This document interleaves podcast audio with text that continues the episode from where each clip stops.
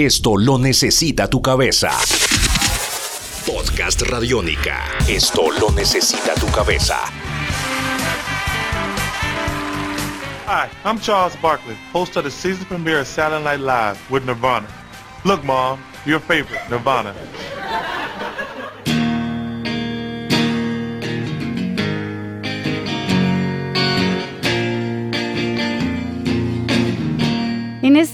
Entrega del podcast me encontré con un día de esos en la vida de Kurt Cobain que uno no se encuentra en ningún lugar salvo en las páginas de estos cuadernos, como uno de esos capítulos aislados, de esas escenas que no fueron incluidas en, en la película, pero que al final, si uno compra el DVD original, puede ir a la parte en la que ve esas escenas extra que quedaron por fuera. Bueno, pues esa fue más o menos la sensación que me dieron estas tres páginas de este cuaderno de Cobain que hoy voy a compartir con ustedes. Critic Goes God lo titula él y empieza contando que lo primero que hizo fue quemar todos sus libros de Charles Bukowski, que cogió un rollo de papel aluminio, lo extendió en el piso, después empezó a romper las tripas de toda esa plancton literatura en pedazos muy pequeños, cogió un fósforo, lo raspó contra una pared para que se prendiera y lo tiró sobre las hojas casi trituradas, apagó la luz y empezó a ver cómo todo eso se quemaba. Las páginas de los libros junto a unas películas caseras que había hecho mm, en un momento de su vida que había decidido olvidar y ahora las quemaba para marcar el inicio del cambio. Entonces cuenta que las películas igual eran pura basura, pura basura gore de la que él hacía donde aparecían peluches teniendo sexo y efectos baratos en los que trataba de hacer parecer que los objetos volaban y flotaban y con su toque así medio surrealista que en su momento pues era súper significativo y tenía sentido y trascendencia, pero entonces para, marca un punto y dice, bullshit, mierda. Era como ver un seminario de finca raíz, aunque igual sirvió para armarme un buen antecedente en una onda de MTV que marcara mi camino hacia Dios. Dios, Dios, Dios, pone él, escribe ahí.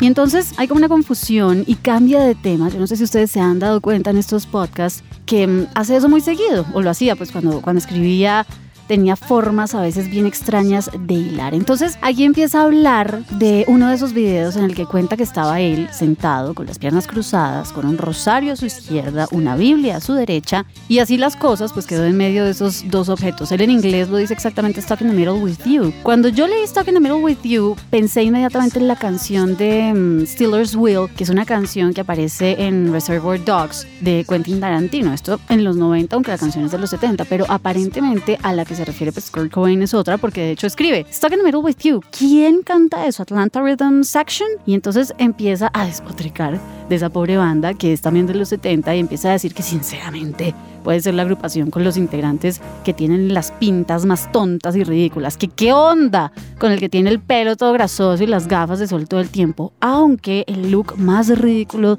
de bandas setenteras de rock con seguridad estaba en Slade con el personaje aquel que se cortó la capul demasiado y se parecía a Woody de los Bay City Rollers, que fue una banda, una banda escocesa de pop y al otro personaje del que habla, el que se cortó demasiado la capul, era Dave Hill, que era o es pues el guitarrista de Slade. Y entonces cuenta que mm, él conoció a un tipo en Aberdeen que es exacto, igualito a Woody de The Bay City Rollers, que impresionante, los mismos dientes, la misma nariz, y que de hecho a él, a Kurt, le gustaría parecerse a Woody y pues así podría tener una banda y tocar en Saturday Night Live. Todo esto obviamente cargado de la típica ironía que hemos visto reflejada en tantos textos de Kurt Cobain.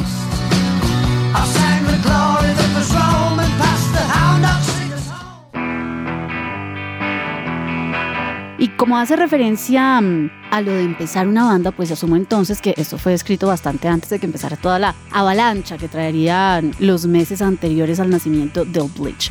Más adelante en las siguientes páginas sigue hablando de una importante banda setentera que sé que todos ustedes conocen perfectamente, pero sobre eso les hablo en el siguiente podcast. Esto es Podcast Radiónica.